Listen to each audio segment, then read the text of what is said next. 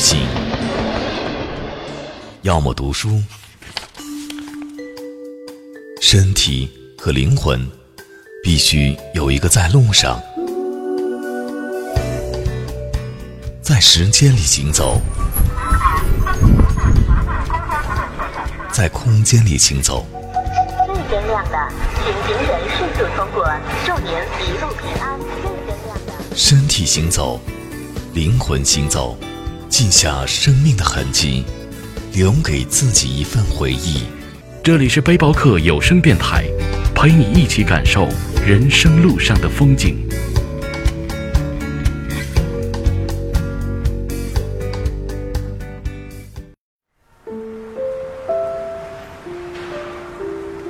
你向左走，我向右走，然后相遇。远处的幺零幺大楼，在黑色星火的繁华中穿透沉寂。贯穿城市地下的捷运，如同血脉一般，将整座城市紧紧连结。色彩斑斓的西门町，每天都在开始一场场不会落幕的时尚秀。阿里山里洁白的桐花落了一地，一丝一丝的花瓣铺满浪漫。这里是台北，我是朵拉，请跟我来，带你走进台北的故事。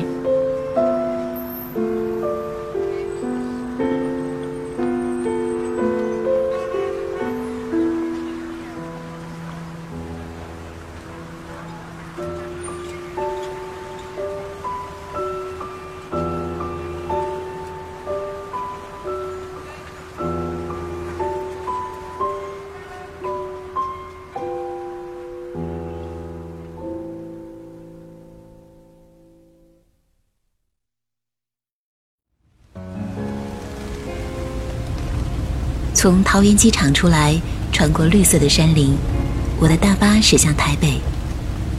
窗外林立的繁体字电牌在身后悄然褪去，像是泛黄色的信签，透着一些怀旧的色彩。窗外又下起淅淅沥沥的雨，将窗外的色调涂抹浸润开来。台北是个充斥着细雨的城市，安静的让人琢磨不透。又带着透明的忧伤，一切熟悉又陌生。一圈一圈的涟漪，是历史的年轮的印记，承载着台北人的岁月、情感和沉淀。身边的男孩一直低着头看西头的笔记本里的电影，那个电影我看过，第三十六个故事。城市是空的，故事是人写的。偌大的台北，总有这样或那样的故事。正因为有你的参与，才变得幸福又真切。温情是一种不可琢磨的小小幸福，甜蜜又文艺，就像属于这个城市的气息。台北车站到了，也许你会诧异这里的质朴或陈旧，没有大钟，没有电梯，但却质朴的可爱。无论男女，不论老少，都是像棉花糖一样柔软的声音，带着一丝甜蜜与娇气。我们落定台北，我们先去圆山饭店，在台北车站进入捷运站，坐二号线到圆山站下车。圆山饭店就在附近，这是一个有故事的饭店。它的原址本来是日治时期的台湾神社，到了上世纪五十年代，蒋介石看到台北还没有一家像样的五星级饭店，感到接待外国政要很不方便，于是想到要盖一座国宾馆。就这样，在一九五二年时，圆山饭店落成了。这里淹没了许多历史风云，见证了很多台湾的故事。我们进去看看吧。饭店里高贵奢华，很像皇宫的朝堂。红色的巨大圆柱，红色的地毯，顶上的巨型宫灯竟透出蜂蜜色的黄光，下面是长串的红色丝穗。只能说，这里的一切都很中国风。我们可以去金龙厅看看，那里有一座小型盆景。看到上面那条喷水的金龙了吗？它是这里的最古老的文物之一，曾经是日统时期神社里的铜龙，龙嘴会喷水，方便来参拜的人洗手。你发现什么异样了吗？是龙爪，因为铜龙出自日本工匠之手，所以这条龙是三爪。而不是中国传统的五爪龙。一九八七年，圆山饭店扩建时，将铜龙移到了金龙厅，并且镀上了一层金色，就成了现在你所看到的样子。圆山饭店有总统密道，不知道你能否见到，因为很多时候它并不对外开放。密道九曲十八弯，有长长的滑梯。据说密道一直通向外面，发生战事时，显贵政要可以从密道撤离。至于通向哪里，我也不知道。有说直通蒋介石的士林官邸，还有的说是直通台湾空军基地。无论如何，这样的设计的确用心良苦。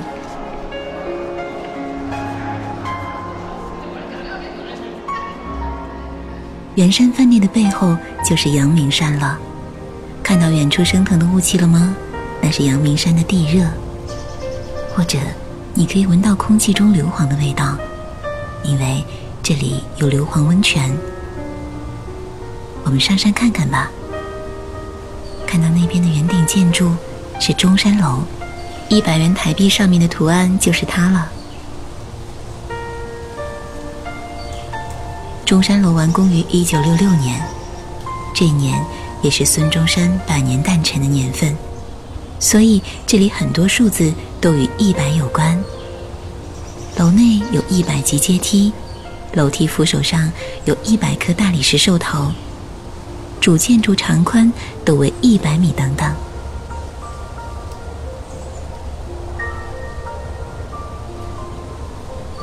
阳明山上还有邓丽君的墓地。登山的路上，想起这个清婉的女子唱过那么多动听的歌，心里多了一些怀念。山间还有许多农家菜馆，一个高耸的信号铁塔掩映在绿色山林中。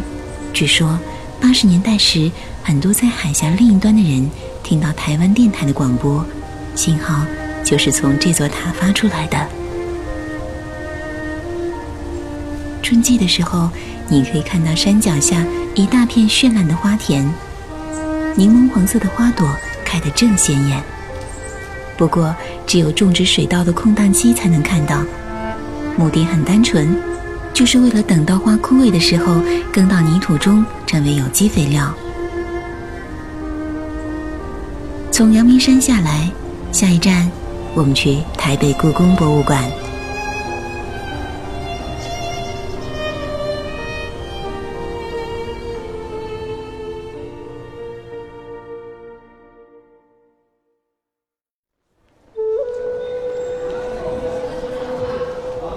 台北故宫博物院在阳明山脚下，里面收藏着从商周时期开始历代皇帝收集的各种稀世珍品，约七十万件。台北故宫虽然小巧灵秀，却被打造的温馨可爱。售票大厅的大屏幕上播放着以馆内文物为主角的动画，比如皇帝的玩具盒里的小玩意儿玩复活的故事。你会发现这些短片很西化。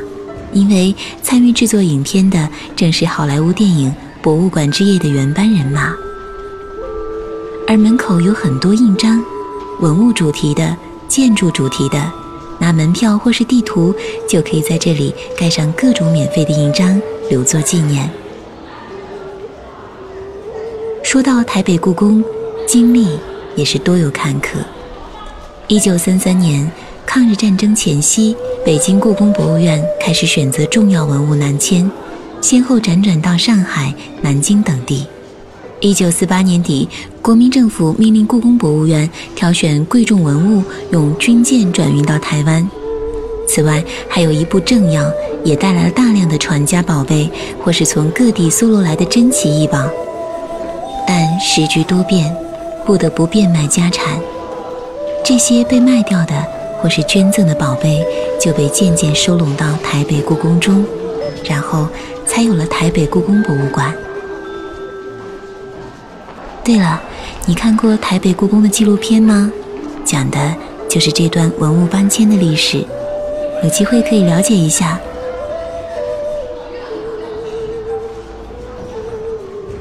然后我们尽管参观吧。台北故宫总共有三层展厅，第一层是关于商周时期青铜器的主题馆以及佛教文物。值得一提的是，一个叫“失去的故土”的展厅。这里用地图形象展示了清王朝从尼布楚条约开始割让给俄国的全国领土，精确到每一座山的坡度、湖泊的枯水期等等。这是关于过去的酸楚，真实而沉痛，让人们勿忘历史。顺着阶梯上到二楼展厅看看吧，这里有台北故宫的镇馆三宝——毛公鼎。翠玉白菜和肉形石。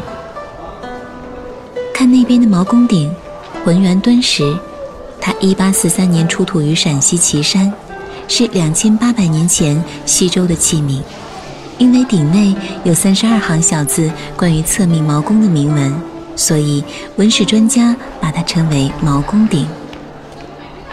而那边的翠玉白菜，也是很多游客叹为观止的珍贵展品。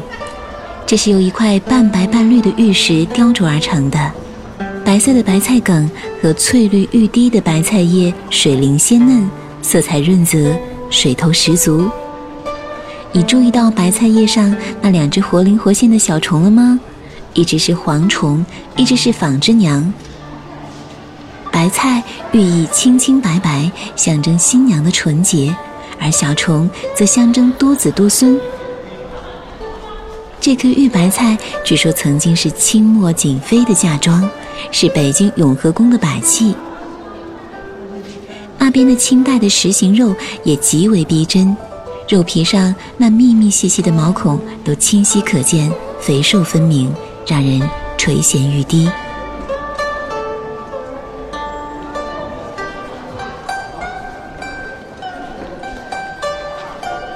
还有一个名为“皇帝的玩具盒”的展区，则必须借助放大镜观察，才能体会到精妙之处。拇指大小的象牙雕刻的龙船上，那龙须似乎马上要随风飘逸起来。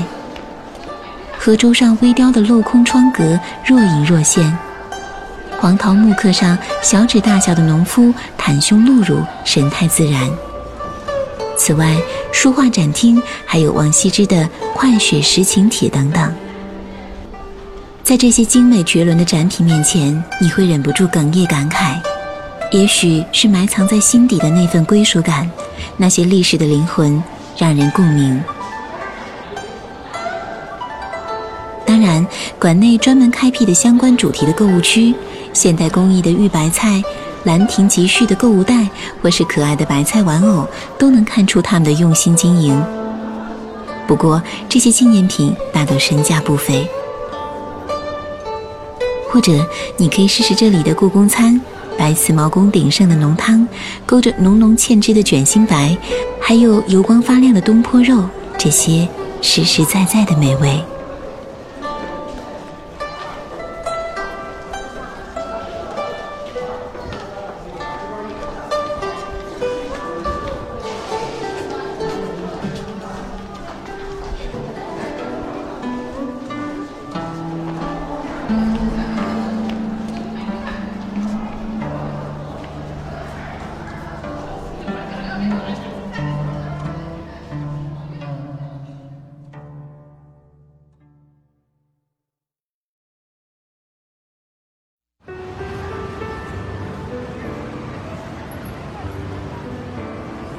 纪念堂。中正是蒋介石先生的字，这里也是纪念蒋公、缅怀历史的地方。坐捷运到中正纪念堂罗斯福路下车，向前走，右拐，看到那个大大的广场了吗？这里就是自由广场了，原来叫中正广场，因为蓝绿斗争而改为自由广场。进入正门牌楼是人民广场，两座古典建筑南北相峙而立。右边的是国家戏剧院，青绿色两方，朱红色圆柱，白玉台基石栏，加上金色琉璃瓦，算得上是明清殿堂建筑中的最高等级。我们进去看看吧。瞧，最显眼的就是高四色层楼的水晶吊灯，彰显了这里不俗的奢华和美丽。而左边的音乐厅则拥有亚洲最大的管风琴，音乐奏起时声色圆润悠扬。这里平时也就有不少高水准的音乐演唱，有时甚至一票难求。人民广场的东南面飘扬着中华民国国旗，青天白日满地红。而清晨和傍晚。这里的升降旗仪式也总能吸引路人游客的目光。运气好的话，你会看到两名旗手庄严执旗，迈步，美式步伐，一步一顿，而后边也会有身穿深色西服的彪形大汉在一旁协助保护。其实他们也是士兵，据说这样是为了保证升降旗仪式不受干扰。而现在，日头正高。看那飘扬的旗帜，后面是烈烈骄阳，一片光晕，直晃眼睛。继续向前，穿过民主大道，就是中正纪念堂了。中正纪念堂平面用方形基石，表示中正，而堂顶八角是人字形，与天相接，象征着天人合一。我们进去看看吧。纪念堂分上下两层，上层有蒋介石坐姿铜像，以供瞻仰；两旁还有战士荷枪守卫，严谨而肃穆。每天上午十点至下午四点的整点，这里都要举行三军仪队交接仪式，整个过程持续大约半小时。我记得穿白色军服的是海军，穿蓝色军服的是空军。你注意到卫队士兵花式拖枪表演中的刺枪了吗？其实是抗战时期国民党军队主要使用的中正式步枪。而纪念堂下层大厅设有文物展览室、中央通廊、演讲厅等等，文献和照片等都展示了蒋介石先生的生平及勋业。从中正堂出来。看广场外渐渐聚集了很多来休闲的居民，放风筝的孩子，在地上啄食玉米粒的大灰哥，还有牵手漫步的老人。这个经过洗礼的城市依然美丽。然后我们去台湾的第一学府——台湾大学逛逛吧。这是一个大隐隐于市的地方，没有鲜明的校牌，没有禁锢的围墙。但却成了闹市中独独的僻静处。台大的校门很朴素，竖排的寥寥几个字，与周围林立的各种便利店没太大区别，甚至被淹没在其中。不查证件，也不登记，不论游客学生都可以进入，很清静。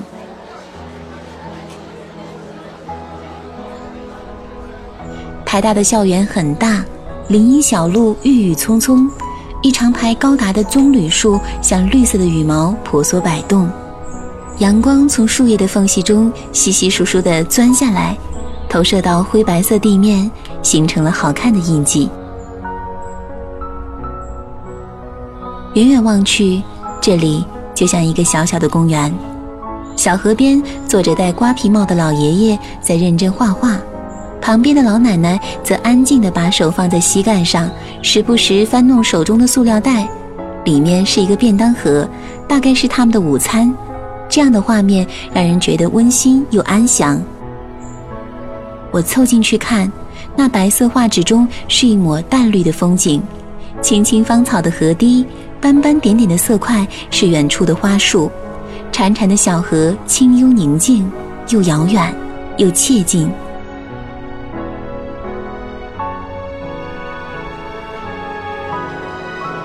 台大旁边也有很多美食，我们的午餐可以去那里解决。台大的学生会告诉你，从正门对街往里走。陈三鼎奶茶和金鸡园的点心都很不错。下午我们去天母集市转一转台北的跳蚤市场。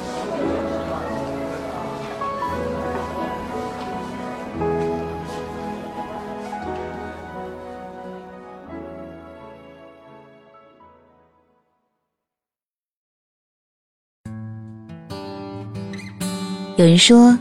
有跳蚤市场的城市，气质会特别的不一样。不论是巴黎、伦敦，或是鹿特丹、东京，跳蚤市场都像是美人眼角的一颗小痣，为城市添上一份懒洋洋的感觉。而天母集市就是台北的痣。我们不妨找一个日光懈怠的周末午后，去体验台北的那份慵懒。去士林区天母西路一号的天母集市吧。那里是全台北最大的跳蚤市场，每周六日的下午两三点开始贩卖各种新旧物品，一直到晚上九十点结束。所有的卖品或是非卖品，都是台北人所有生活的点滴与沉淀。逛一逛跳蚤市场，也许你会跟他们生活贴得很近。那边的创意区有来自台湾各地的创作者，他们带来各种充满个性的作品，期待人们能够喜欢。没有过分的商业包装，有的是创作者对理想的坚持。每一件商品都可以触碰到创作者和梦想的对话。二手市集也同样吸引，家家户户像是把家中杂物房带到市集，运气好的话还可能遇见卖古董皮具的摊主。当然，也有不少台湾的艺人住在这一区。很多游客会抱着试一试的心态到这里看看，这里有你想不到的好东西。去淘淘宝，即使是跟闲暇的摊主聊聊天，也是一种不错的收获。看那边的老太太正在卖自己手工编织的披肩，细腻的针脚和漂亮的钩花，的确让人爱不释手。我凑上前去想要看看仔细，这的确是一个打扮很有范儿的老太太。五十年代的赫本复古造型和她的卓越风姿相得益彰。老太太头上戴着一顶漂亮的栗色礼帽，盖住蓬松的银色卷发，小巧的鼻子，薄薄的嘴唇。我猜想，她当年一定是个美人儿。逛的差不多了吧？我们坐捷运返回吧。二号线可以去西门町。晚上是看看这个台北时尚圈的最佳时刻，色彩斑斓又光怪陆离。从捷运的六号出口出来就是西门町了，六号出口也是很多年轻人选择约会见面的地点。你看过一部叫《六号出口》的电影吗？就是以西门町为背景的。对剧情的记忆已模糊不清了，好像是要讨论关于青少年的社会话题，但剧情太过压抑。交织着各种叛逆、颓废的气息。真实的西门町并不完全如此。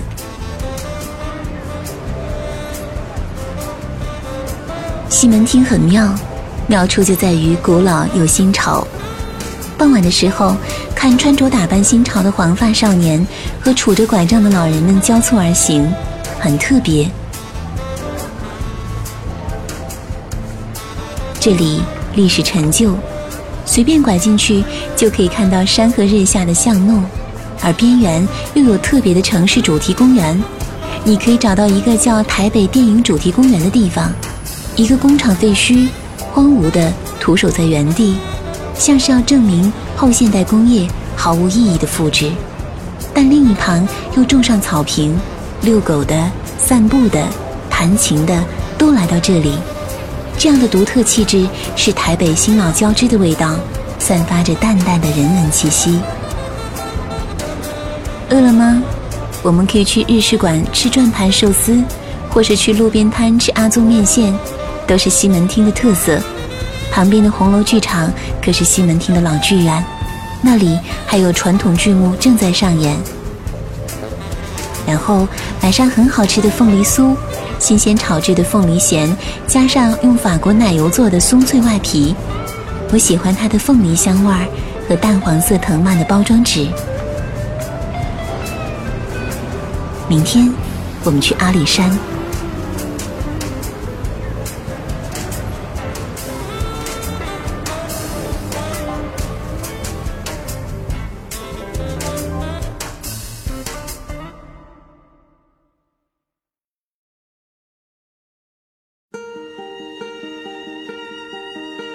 里山在嘉义县东山，我们坐火车到嘉义站，再转车去阿里山。去对面的便利店买点吃的吧。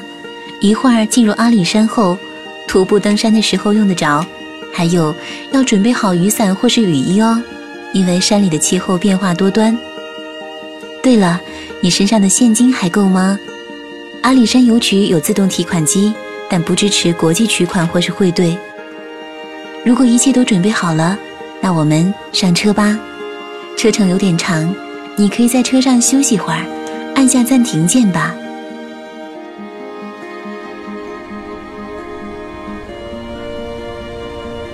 眼前浓绿的森林就是阿里山了，山脚下有旅客服务中心，我们去那里寄存行李吧，顺便可以询问一些山上的情况。外面阳光正好。如同牛奶一般在山林中流淌，湛蓝湛蓝的天空，郁郁葱葱的树木，清新又舒服。准备好了吗？我们开始登山了。阿里山有很多罕见的树种，日军占领这里时，曾经在这儿修筑了小铁路，把山里珍贵的千年神木源源不断地运回京都，修筑神社、寺庙等等。这是阿里山的哀伤。顺着山路往上走，看郁郁葱葱的树木和不知名的野花竞相开放，想到席慕容说到阿里山采风，看到了美丽的山芙蓉，不过现在却没有找到，可能是季节不对吧。倒是阶梯上铺着一层层的桐花，让人怜爱，大概是昨晚的雨打落下来的。洁白的花瓣有几抹淡紫色，丝丝缕缕散发着淡淡幽香。想到一部台湾偶像剧《福气又安康》，剧中的男女邂逅在美丽的童话雨中的浪漫。瞧，台湾的偶像剧无处不在，而且好像每一部都能成为台湾旅游局的旅游宣传片，将平时不易察觉的那些简单又美好的风景贯穿到剧情中，赋予一些情感。然后发展成了著名的旅游景点，这样的心思的确值得褒奖。事实上，桐花在台湾也是很受欢迎的，心灵手巧的家庭妇女们把桐花加到草饼中，甚至炖猪蹄等菜里，于是有了各种各样关于桐花的美味。抬头仰望这片树林，密密层层，望不到边际。一阶一阶的木栈道伸向远方，山里的树种很丰富，随处也能看到某块标识牌，记载着眼前这棵大树的年岁与性格。渐渐的，空气变得有些生闷燥热，风在耳边转动，我想是要下雨了。看那边有森林铁路，还是过去坐火车下山吧。天空果然下起瓢泼大雨，还好车厢里面足够温暖。这是四节很有韵味的小车厢，质朴又复古，全部的木质结构很有日式的风格。狭小的空间里有零零落落的游客，你看，提着黑色大伞的一定是本地的居民，他们习惯了晴背雨伞，而且一定是这种大大的不可折叠式伞。足够牢固。那边淋成落汤鸡的，一定是比我们后一站上来的游客。还有那边，虽然没坐在一起，却不停的用眼神交换心意的男孩和女孩，一定是偷偷约到这里游玩的。想起我第一次来这里的故事，你愿意听吗？那时候天也是这样，突然下起倾盆大雨，我狼狈的上了车。邻座抱着登山背包的男生转过头来，用温和的语调问我：“第一次来阿里山吗？”我那时有些错愕，我的样子一看就面生吗？然后笑笑说：“是的。”今晚打算住山上吗？那男生接着问。我说是。他立刻很高兴地冲我露出一个大大的笑脸，热情地伸手握手。总记得他手心的温度好温暖。然后。我们成为朋友。我们住在同一个客栈，他替我把行李放到房间里，然后叫了外卖一起吃，还有甜甜的台东释迦。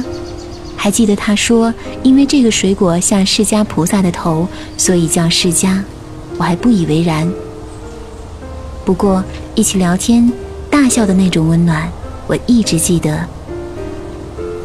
晚上带你去看萤火虫，看日出好吗？他说，五六月份是到阿里山看萤火虫最好的时候，它们漂浮在雾色迷茫的山林中，很漂亮的。我当然乐意地说好啊。然后我们约定清晨三点半坐小火车上山。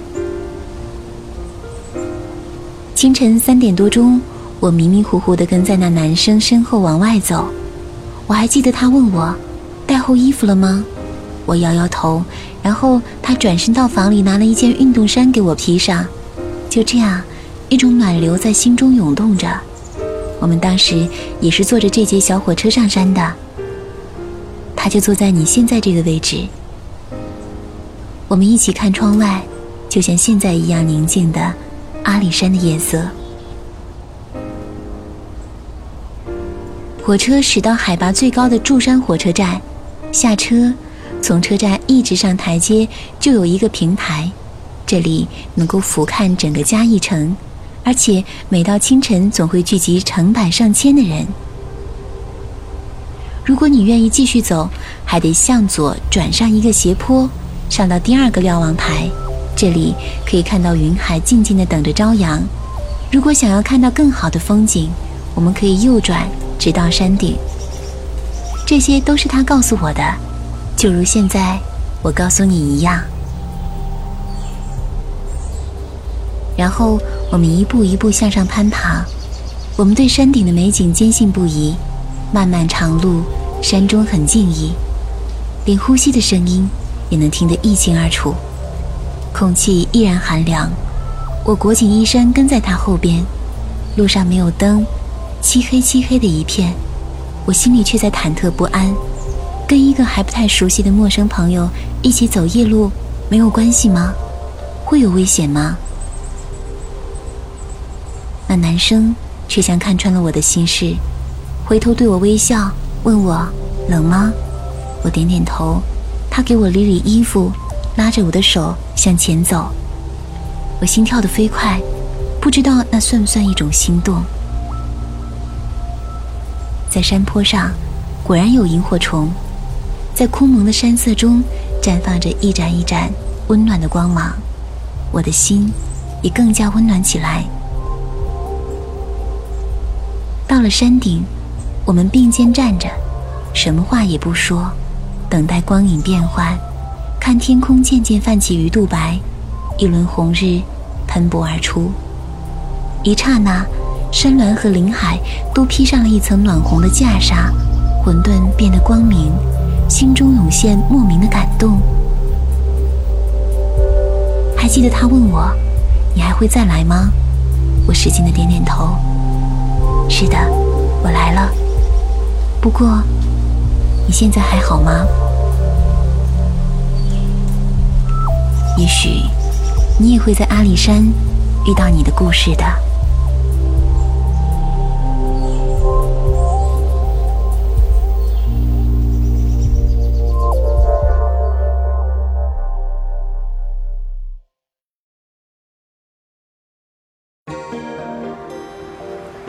我在垦丁，天气晴。垦丁，这个台湾最南部的城市，因为美丽的海景而闻名，当然还有很多影视剧集赋予垦丁的浪漫。这里也是有些历史的。垦丁的意思是开垦的壮丁。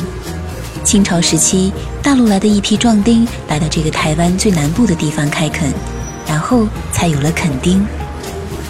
现在，这里是一片国家公园，西面的夹角是猫鼻山公园，东面的夹角是鹅銮鼻公园。鹅銮鼻公园最著名的自然是鹅銮鼻灯塔了。很多人认识这里，就是从一部偶像剧《我在垦丁天气晴》开始的。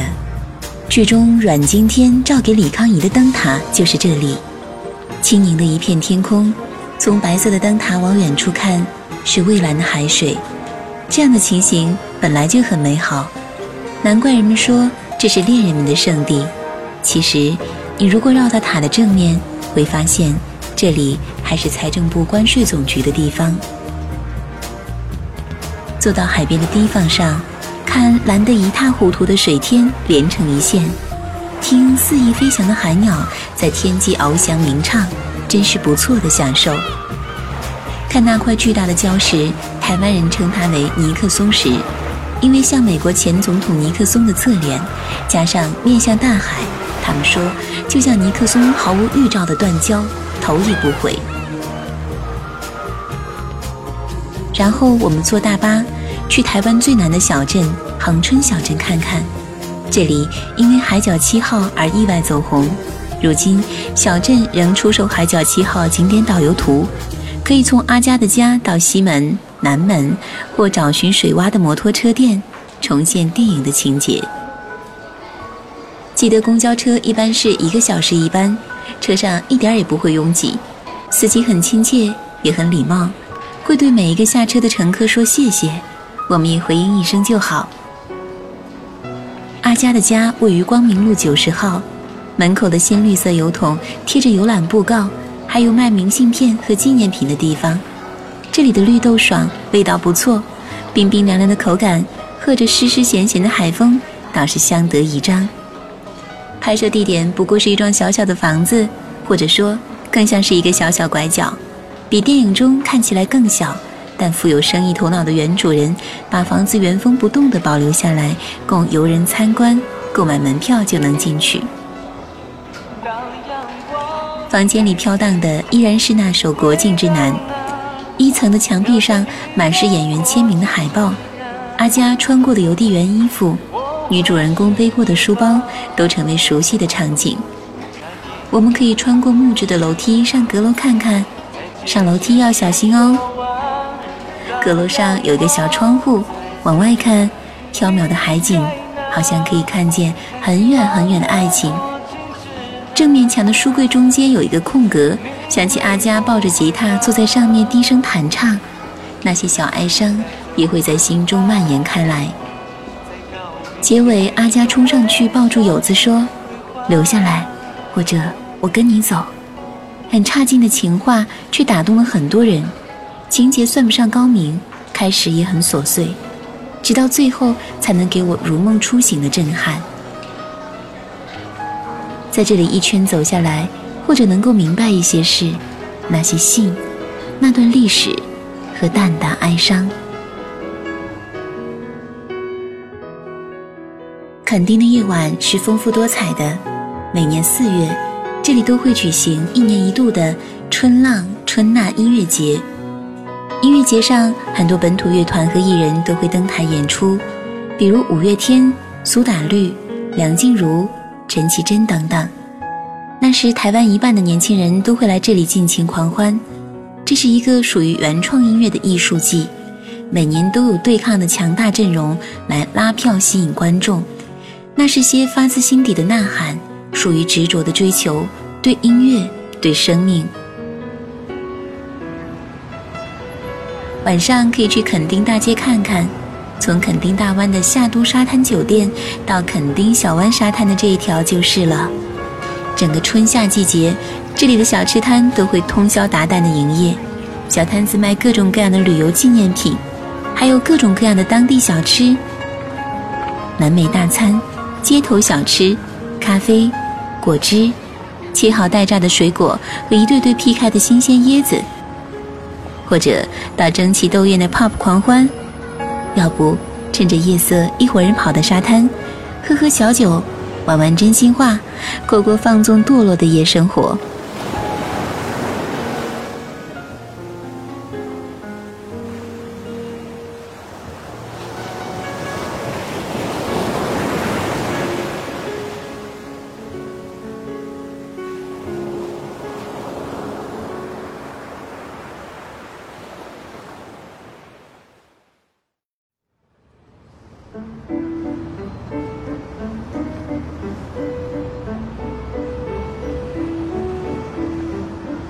在风尘中，我遇见了你，台北。这不是让人一眼惊艳的城市，却让你在后知后觉中无比怀念。于是，在离开的时候，总要不断怀想：我什么时候一定要再来。走没有走完的路，看没有看完的故事。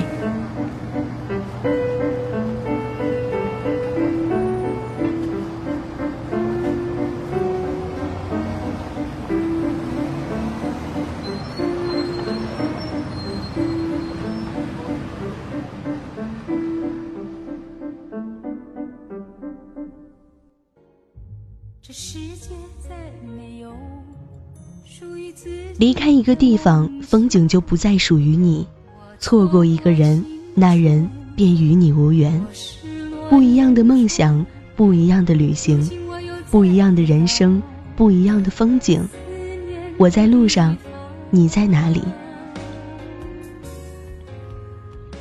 背包客有声电台线下青年旅社“围城时光”九月十五日开业。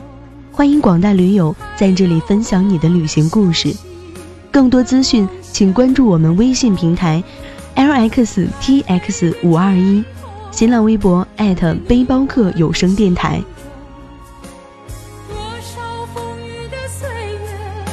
沧